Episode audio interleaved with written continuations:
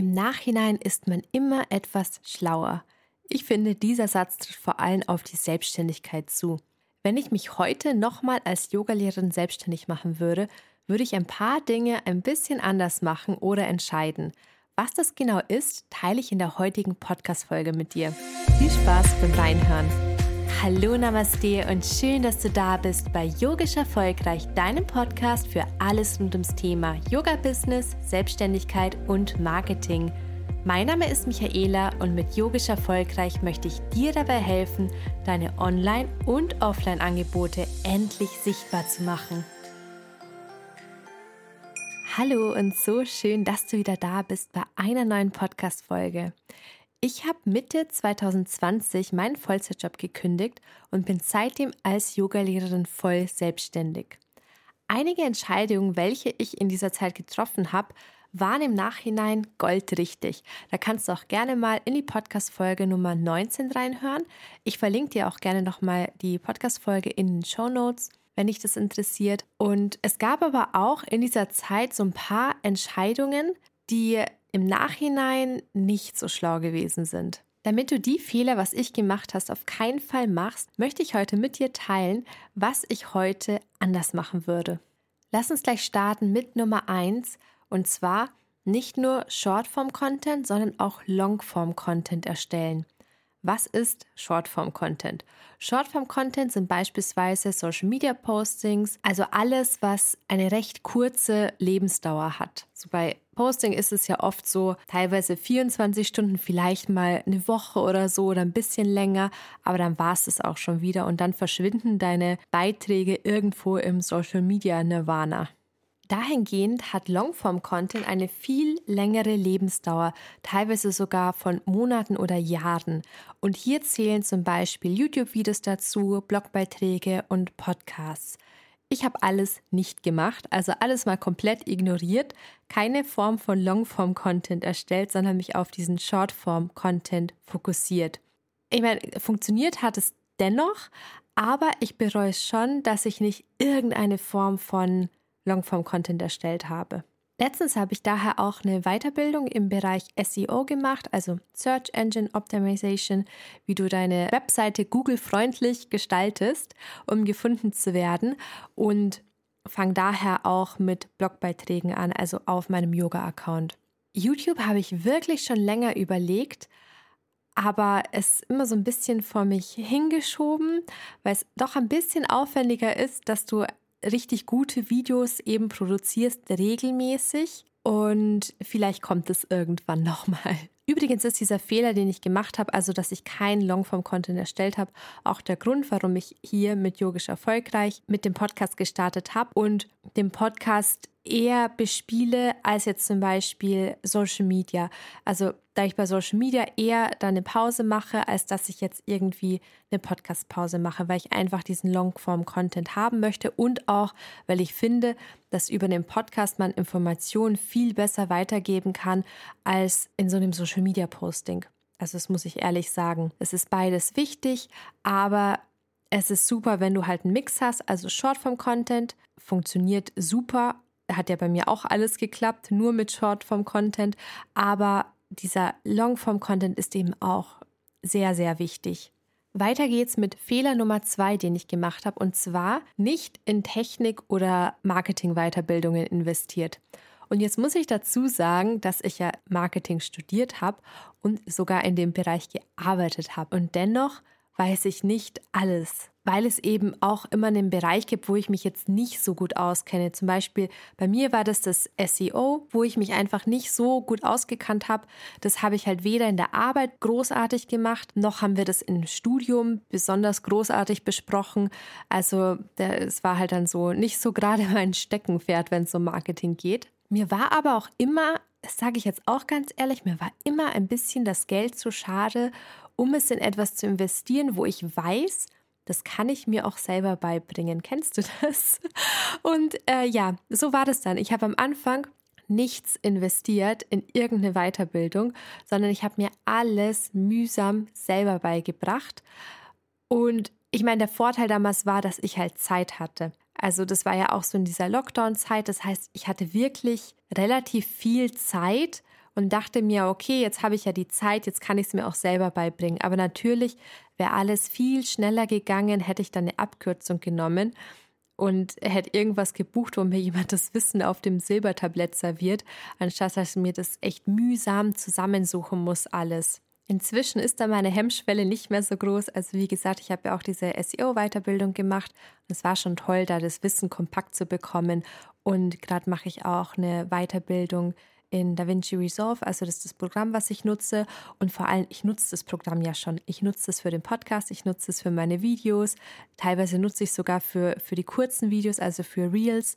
Aber ich will da einfach noch besser drin werden, weil es gibt halt so viele Sachen, was ich noch nicht so gut kann oder was ich einfach nicht weiß. Und es ist einfach einfacher, wenn einer das schon vorbereitet hat und ja, dir das dann beibringt kommen wir zu Fehler Nummer drei, den ich gemacht habe, und zwar keine klaren Grenzen gesetzt zu Familien und Freunde. Und Grenzen setzen hat nichts damit zu tun, dass man seine Familie, seine Freunde nicht mag, sondern damit, dass dir deine eigene Zeit wichtig ist, dass du dir selbst wichtig bist und dass dir auch deine Arbeit und deine Selbstständigkeit wichtig ist. Und vor allem, wenn du vielleicht erstmal eine Selbstständigkeit aufbauen möchtest, dann kostet es einfach Zeit. Und diese Zeit die musst und darfst du dir auch nehmen. Mein Problem war, dass ich zu fast allen immer zugesagt habe. Und da muss ich mich auch an der eigenen Nase fassen, weil ich habe die Menschen so erzogen, dass ich super flexibel bin und immer Zeit habe. Und natürlich, wenn ich selber keine Grenzen setze, dann kennt auch niemand eine Grenze, weil dann bin ich immer die, die immer Zeit hat, flexibel ist. Und dann passiert nämlich auch das, weiß nicht, ob du das kennst. Bei mir war das dann so, wenn du dann mal irgendwie Nein sagst, dann sind die Leute total verwirrt. Oder sind dann vielleicht ein bisschen beleidigt oder gekränkt oder sauer. Und dann denkst du dir, aber andere sagen doch auch voll oft ab und da ist keiner sauer. Aber da ist man einfach selber schuld, weil man Leute so erzieht, dass sie sozusagen alles mit dir machen können, dass du immer verfügbar bist. Und das war mein Fehler.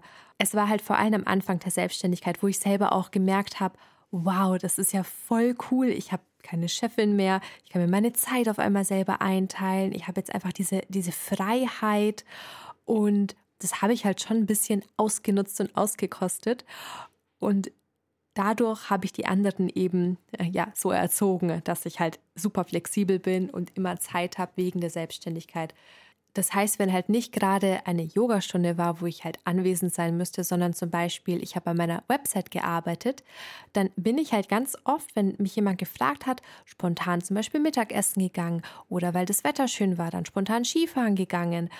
Aber das ist ab und zu ja super cool, aber sowas summiert sich dann einfach und irgendwann war ich so gestresst, weil ich nicht mehr hinterhergekommen bin. Es war so viel, es gab so viele Sachen, die ich halt auch machen wollte, aber ich hatte einfach keine Zeit mehr dafür gehabt. Und dann habe ich natürlich ein schlechtes Gewissen bekommen, wenn ich irgendjemand abgesagt habe, ohne wirklich einen Grund zu haben, weil wenn du sagst, ja, du bist in der Arbeit, dann versteht es jeder, aber wenn du sagst, ich arbeite gerade an meiner Webseite, müsste es eigentlich auch jeder verstehen, aber mir ist vorgekommen, dass andere das halt nicht verstehen, vor allem andere, die jetzt nicht selbstständig sind.